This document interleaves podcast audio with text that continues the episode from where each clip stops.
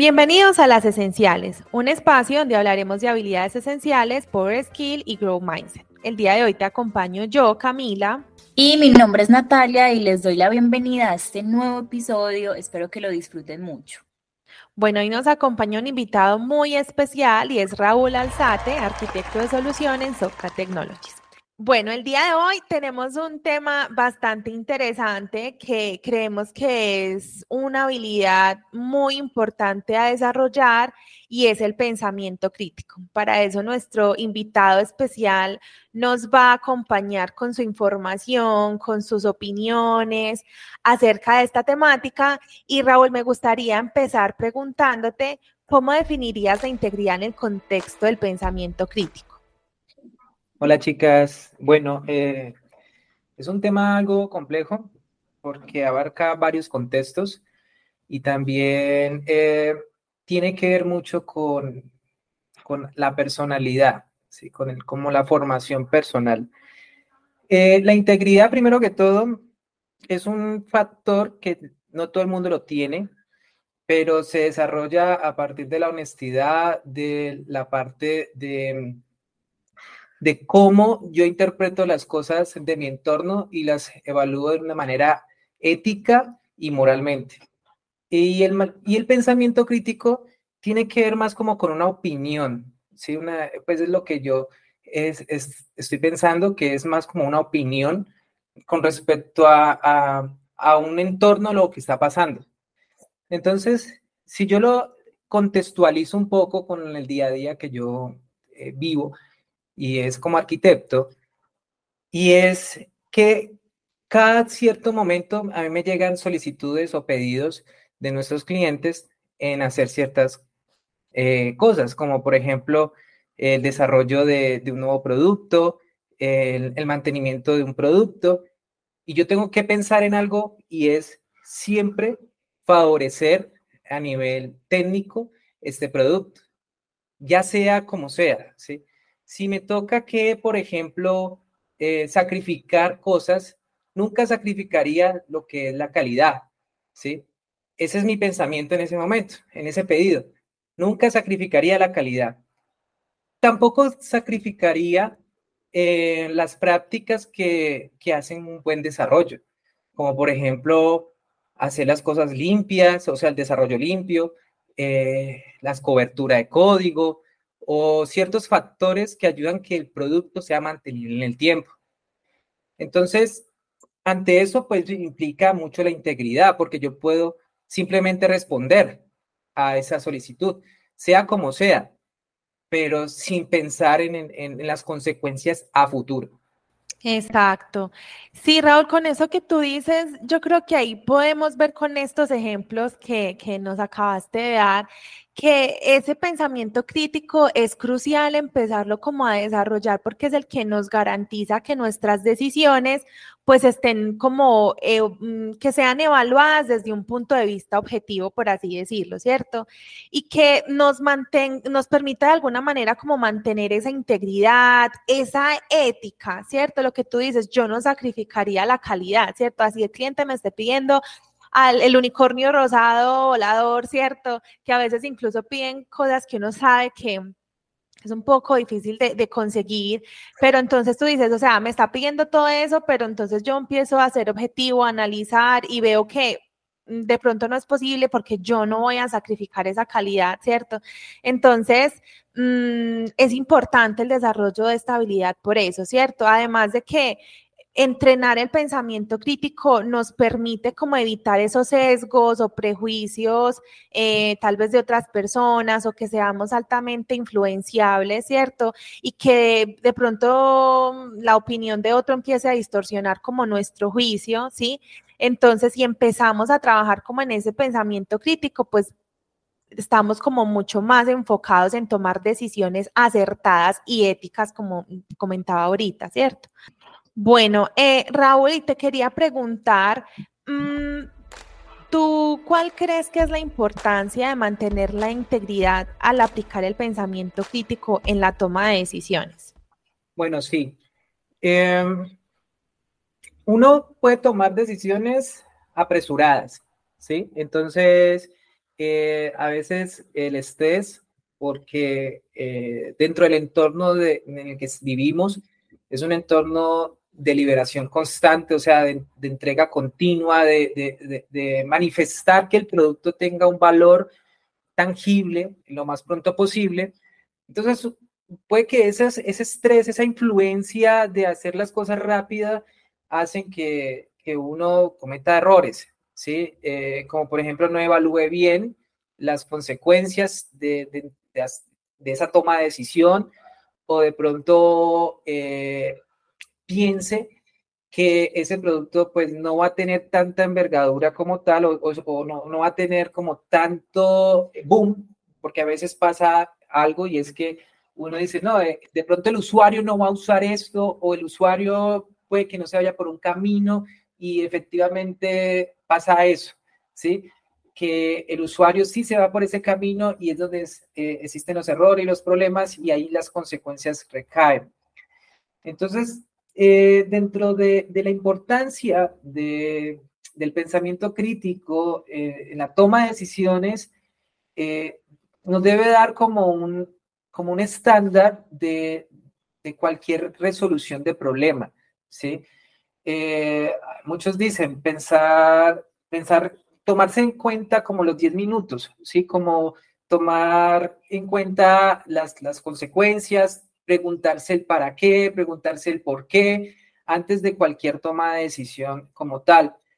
Y eso hace que a futuro no existan como esos problemas que hoy en día pues pueden pasar, que es por ejemplo eh, una falla que nos hace trasnochar porque encontrar un error en producción o encontrar un error eh, que quizás no lo, no lo desarrollamos nosotros, sino otro tercero, por no tener las validaciones correctas y demás, ah, nos hace, digamos, desde caer en nuestro rol o en nuestro perfil.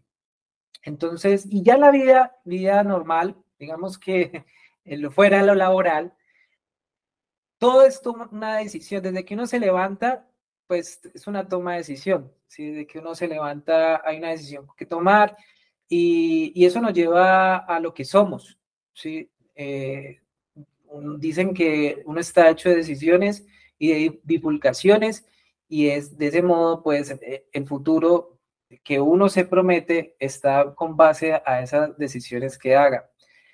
Entonces, eh, tener como una, una buena costumbre, muy buena costumbre de ser crítico en lo que nosotros hacemos, ¿sí? en lo que hacemos diariamente. De hecho, en mi vida personal, eh, yo me pregunto mucho si lo que estoy haciendo me hace feliz, ¿sí? si lo que estoy trabajando hay, eh, hay una, un valor para alguien. ¿sí?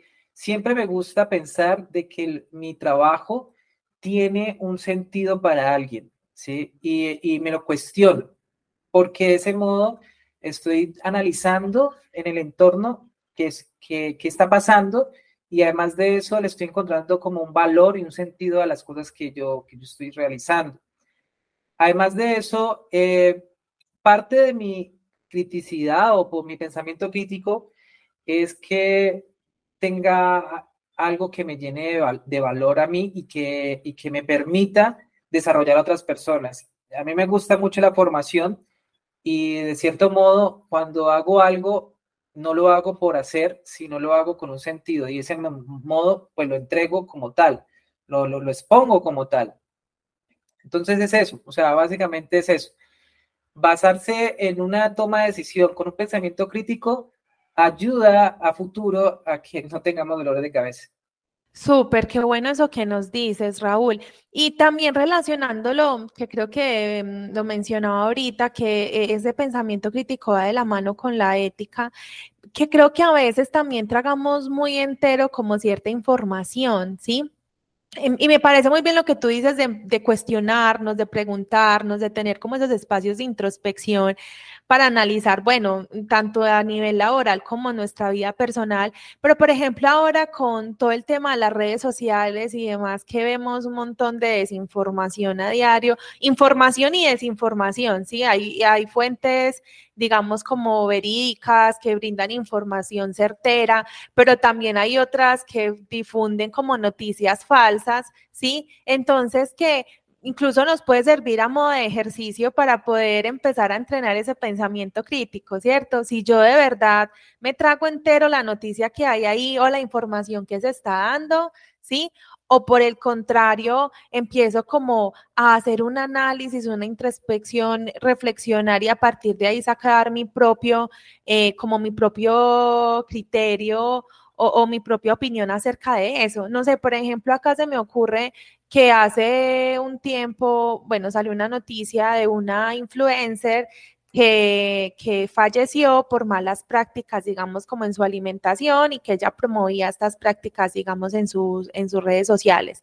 Entonces decía como que eh, solamente una dieta basada en frutas y verduras, ejemplo, ¿sí? Y muchas personas decían, no, sí, eso está bien, eso está bien, ¿cierto? Pero eso terminó perjudicando como su salud. Entonces muchas personas tomaron eso como la verdad absoluta, no se cuestionaron que tal vez necesitábamos de otros alimentos, bueno, no sé, ¿cierto? Pero entonces es como, aquí la invitación es que no toda la información que nos llega tragarla entero, sino también como ese análisis, ¿cierto? Cuestionarnos un poco, no tampoco cuestionar todos al punto de llegar al escepticismo, pero sí como cuestionarnos, analizar, reflexionar y eso en la medida nos va a permitir tomar decisiones acertadas, como mencionaba ahora, y también, digamos, como en el ámbito laboral, por ejemplo, tomar decisiones éticas, ¿sí? Si, por ejemplo, alguna persona está teniendo una práctica o un grupo de personas una práctica que de pronto no es tan, digamos, como tan, ¿cómo lo digo? Acertada o tan profesional, por así decirlo, y que me dice, no, es que todo el mundo lo hace así, no se preocupe, el hecho de que todo el mundo lo haga así no quiere decir que esté bien, ¿cierto? Y acá la invitación es cuestionémonos si podemos hacer un cambio, si realmente está, que porque todo el mundo lo está haciendo así, está bien o no, ¿cierto? Entonces, es como lo que me deja... Em, o lo que me lleva a pensar esta pregunta que, que te acabo de hacer. Bueno, yo creo que como dice Cami, bueno, como hemos hablado, pues como en este podcast, este tema es bastante interesante, a veces puede volver un reto para las personas. Y yo creo que es importante resaltar como la importancia de cultivar ese pensamiento crítico, no solamente dentro de una organización, sino pues en la vida en general, ¿cierto? Porque esto nos va como a permitir obtener eh, mejores resultados, evaluar la información fuera de todos esos sesgos de pronto cognitivos que en algún momento podemos tener. Y el primer paso, creo yo, para cultivar esa integridad es poder reflexionar y cuestionarnos sobre esos prejuicios, poder evaluarlos, ¿cierto? Como no tragar entero, sino definitivamente ir a las fuentes de información confiables si nosotros estamos dudando sobre algo, ¿cierto? No dejar que esas opiniones o la primera impresión que tengamos de algo por precisamente por esos pensamientos eh, o esos sesgos que tenemos nos, nos dominen, sino cuestionarnos todo el tiempo sobre la, la viabilidad de esa información, ¿cierto? Sobre la veracidad también. Entonces, eh, en este sentido, yo creo que mm, es un desafío porque implica para, para nosotros, para muchas personas, desafiar nuestras creencias. Y muchas veces no estamos dispuestos a desafiar esa creencia, ¿cierto? Como a cambiar de opinión, estar abiertos a escuchar otras personas, otras formas de ver el mundo, sino que nos concentramos simplemente en lo que siempre hemos creído y como siempre lo hemos hecho así, nos ha ido bien, entonces no encontramos una manera de hacerlo diferente. Pero resulta que el, mundo está en constante evolución, en constante cambio, y esto implica que nosotros también nos vamos adecuando a él y nos vamos adaptando, ¿cierto? En este sentido, entonces, Raúl, me gustaría mucho preguntarte o que nos dieras, no sé, algún ejemplo o pues que haya o una experiencia que hayas vivido, que nos puedas decir cómo pueden las personas para ti cultivar la integridad en este proceso como de razonamiento y análisis del que estamos hablando. Ok, muy bien. De hecho, tengo un ejemplo muy, muy reciente de uno de los proyectos que estoy Eh, bueno, algunos saben, yo estaba en SoftCayu, luego pasé a arquitecto y estoy en un proyecto em, en Ecuador. Es un proyecto muy grande, es un proyecto muy bueno, muy interesante. Pero bueno, voy a, hablar en detalle de un evento concreto y es que eh, nosotros como arquitectos solemos definir unas, como unos esquemas, unos diagramas y hacemos unas, eh, un molde, ¿sí? Un molde para desarrollar un producto o, o alguna, un componente técnico. Bueno, eh, en ocasiones nosotros dejamos esas definiciones y, y nadie las toca, ¿sí? Simplemente no las cuestionan. Es un, digamos, un molde que uno desarrolla, voy a decir un, ejemplo, hace cuatro o seis eh, años hacia atrás. Porque en ese momento las cosas eh, eh, tenían una visión, las tecnologías eran algunas y el pensamiento era alguno a nivel técnico.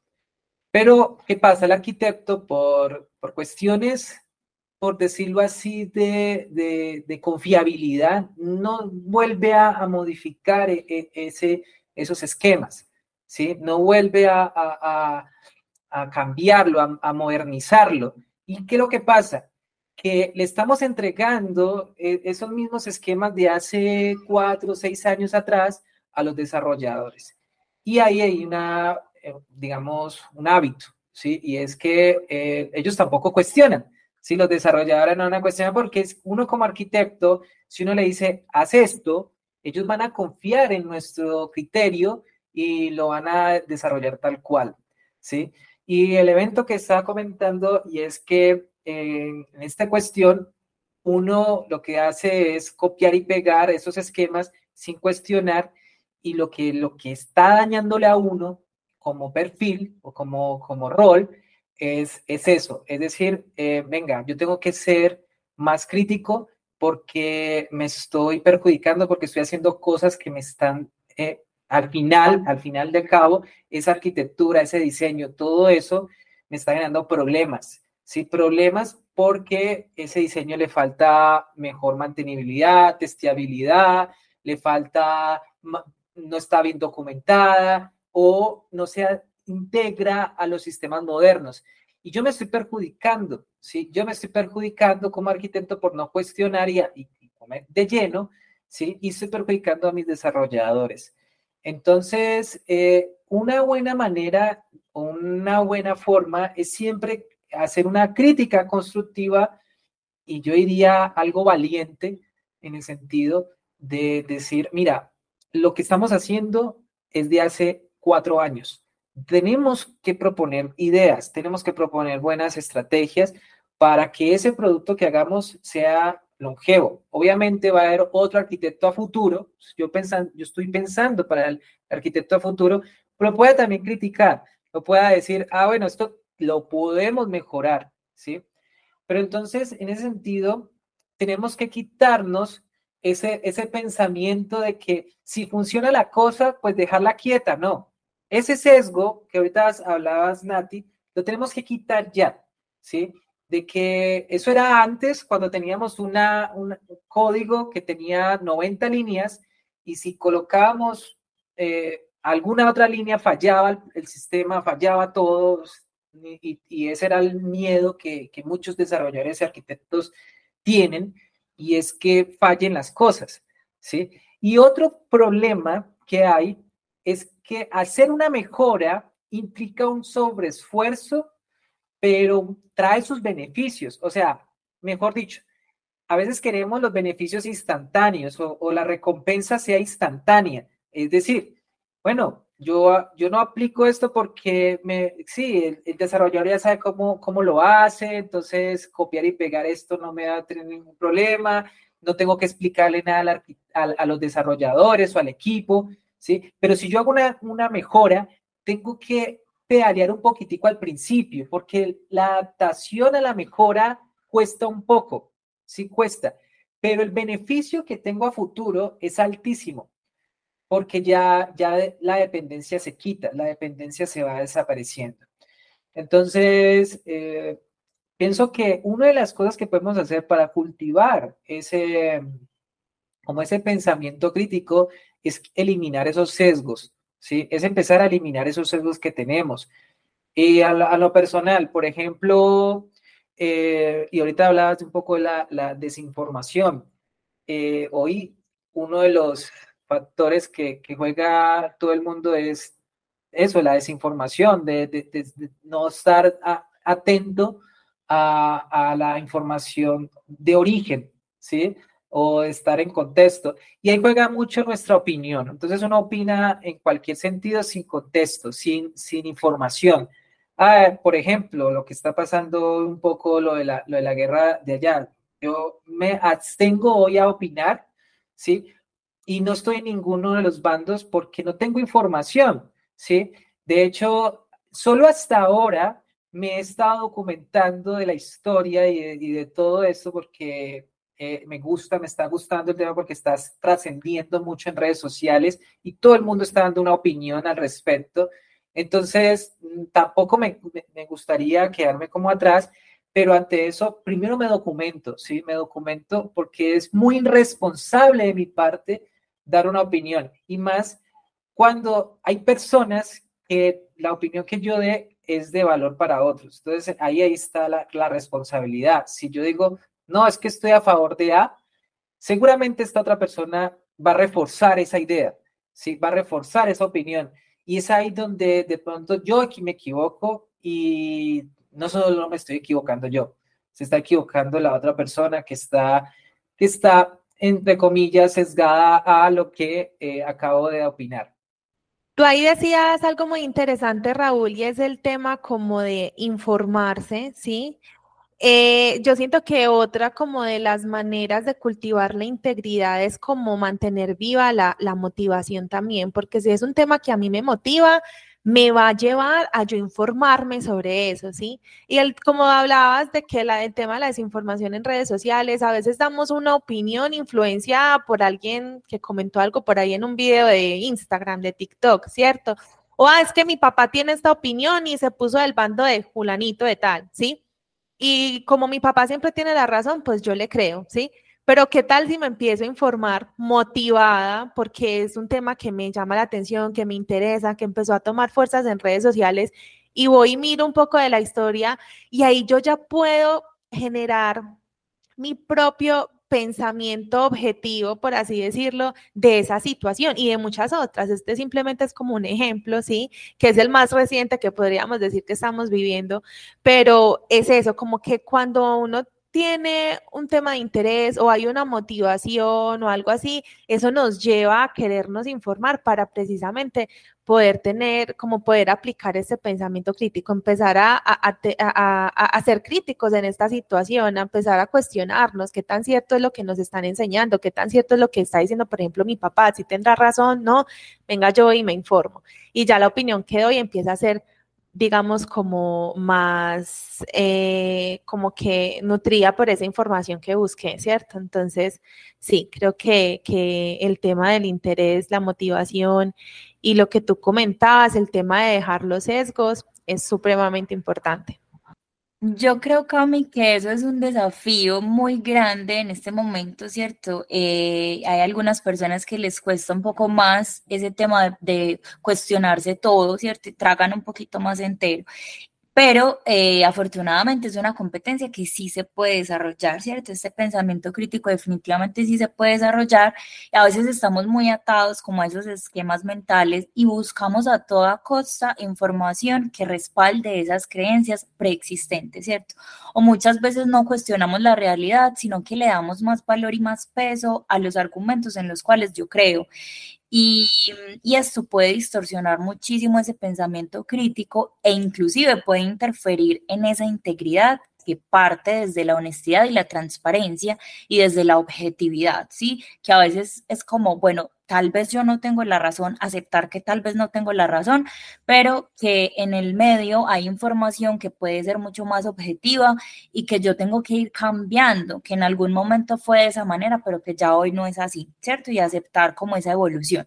Entonces, en ese sentido, me, me gustaría mucho preguntarle a Raúl también, eh, ¿cuáles crees que son los desafíos más comunes que enfrentan las personas al intentar mantener la integridad dentro de ese pensamiento crítico? Bueno, eh, parte de eso tiene que ver el sesgo, ¿sí? tiene que ver mucho el sesgo como tal. Eh, el entorno, uno de los retos también es que, por ejemplo, ¿cómo estamos nosotros en un entorno en donde nadie cuestiona? nadie critica, ¿sí? Eh, yo no me imagino un poco la vida, eh, por ejemplo, en el socialismo y todo esto, que pronto hay gente que sí critica y todo, pero acepta su entorno, acepta su realidad, acepta su, su cuestión. Entonces, eh, eso influye mucho. Y pues, por supuesto, la parte social, ¿sí? por ejemplo, yo soy de mucha cultura científica, entonces me gusta, por ejemplo, eh, ver o estudiar o, indagar lo que son temas científicos. Entonces eso ayuda mucho a tener ese pensamiento crítico, pero también eh, viene siendo un reto porque no toda la información está en el entorno, ¿sí? alrededor de, uno. Eh, otra cosa que yo me imagino, por ejemplo, en, en donde vivimos, que es muy entorno remoto o trabajamos en, en temas remotos, entonces hay mucha influencia de, de los medios digitales, ¿sí? Entonces las redes sociales, los youtubers, que, que, los TikToks, que ya la información es de 30 segundos, o sea, 30 segundos te pueden decir cualquier cosa que haya pasado por años. Entonces, esa información viene con muchos vacíos. Y eso es esa información que hoy scrolleamos eh, en, YouTube, en, Facebook y más que todo es audiovisual. Entonces, ahí hay mucha información, mucho detalle y nosotros lo tomamos como verdad. ¿sí? Entonces, eso también es un reto porque no hay una fuente de verdad o no hay una intención, estaría hablando mejor, no hay una intención de indagar más, ¿sí? Sino de quedarse como con el detalle, como con, con el detalle pequeño o minucioso de eh, ese, ese documento o ese, ese, contenido audiovisual. Entonces, ese es un reto eh, significativo que es la influencia que tenemos alrededor. Yo te puedo decir algo y es que eh, también en nuestros referentes, ¿sí? ¿Cómo tomamos en cuenta nuestros referentes? Eh, porque muchos referentes nos dicen qué hacer, ¿sí? Pero no nos dicen cómo hacerlo. Y ese qué hacer, eh, nosotros inferimos muchos temas por, lo, por el contenido que ya hemos cultivado.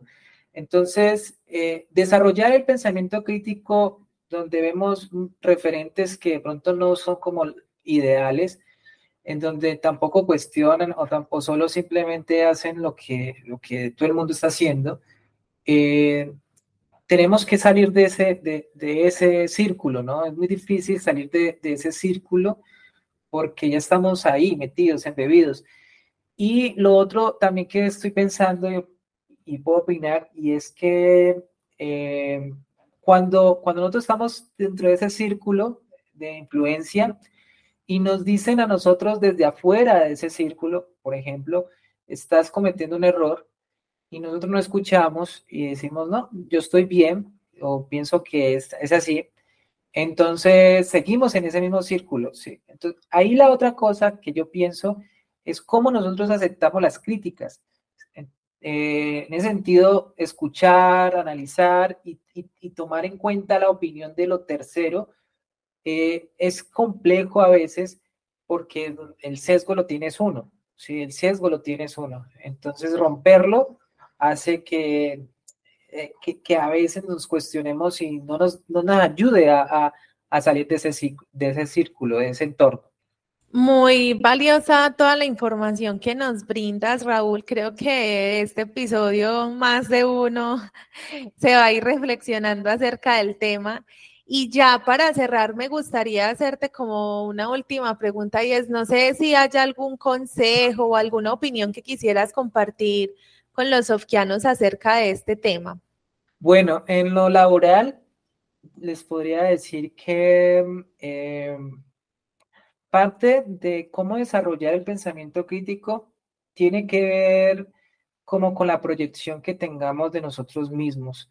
¿sí? Entonces, em, yo pienso que cuando uno acepta cualquier cosa y no lo cuestiona, le está dando la cabida a otro que haga lo que, que él quiera con uno, ¿sí? Entonces, es eso. Eh, tiene que ver mucho con el, el autorrespeto. Entonces, yo cuando me dicen, por ejemplo, eh, Raúl, trabájalo de esta manera, existe infinidad de maneras, pero desde mi educación y desde mi concepto, yo puedo hacerlo de una manera mejor, lo, lo trataré de hacer, ¿sí? Y en el ejemplo práctico es que eh, muchos mm, nos dirán que hacer cosas como, por ejemplo, cubrir métricas eh, es lo necesario que hacer. ¿sí? cura la métrica, cura el valor, cura el KPI, cura eh, el resultado, ¿sí? cura lo que sea. Y eh, viola un poco a veces en concepto cosas que nosotros creemos que no se debería hacer, pero, pero lo hacemos, sin criticar, sin decir, venga, lo podemos hacer mejor, pues hagamos esto, sin dar la lucha, mejor dicho, porque es que a veces hay que luchar para poder cambiar ese, ese concepto a un tercero. Entonces es complejo, pero entonces mi invitación es ser valientes, ¿sí? tener coraje, porque a veces toca así, toca eh, dar la lucha y irse en contra, no en contra, es más como ser un opositor con, con criterio, ¿sí? Eh, estamos haciendo las cosas mal, debemos de mejorarla, debemos de hacer las cosas bien y de la manera correcta, pero no podemos hacerlo por nuestra opinión solamente, sino con criterios. ¿Qué es lo que cuesta? le puedo decir rápidamente, lo que cuesta es llenarse de esos criterios, de esos argumentos. Eso es lo que cuesta y a veces da pereza. Entonces, entrar y buscar y argumentar y, y tener como todos los insumos necesarios para poder hacer la lucha como tal, ¿sí? Pero eso es lo que los invito a que seamos un poco valientes, tener coraje y, y, hacer ese trabajo, ¿sí? Hacer ese trabajo que a veces cuesta. Vamos a documentarlo, vamos a, a, a hacer esa investigación para poder que cuando lleguemos a, a, a, tener ese, digamos, duelo, por decirlo así, con la contraparte, tengamos esos insumos y podamos ganar. Porque esa, esa es la idea pues eh, si estamos conscientes de lo que estamos haciendo y, y, sabemos que hay un mejor camino, un camino que beneficia a todos, pues eso lo, tenemos que hacer. Eso es nuestro compromiso ético, pues hacerlo, ¿sí? ejecutarlo. Un gran consejo, Raúl, muchísimas gracias. Excelente la información que nos brindaste en este episodio. Te queríamos agradecer de verdad por acompañarnos, eh, pues en este capítulo del podcast, ¿sí? Y nada, eh, pues eh, con esto cerramos este episodio. Eso sería todo por el capítulo de hoy. Esperamos que este tema haya sido de su agrado. Muchísimas gracias por escucharnos y recuerden que vamos a estar subiendo un capítulo cada mes para que estén atentos y no olviden seguirnos y activar las notificaciones.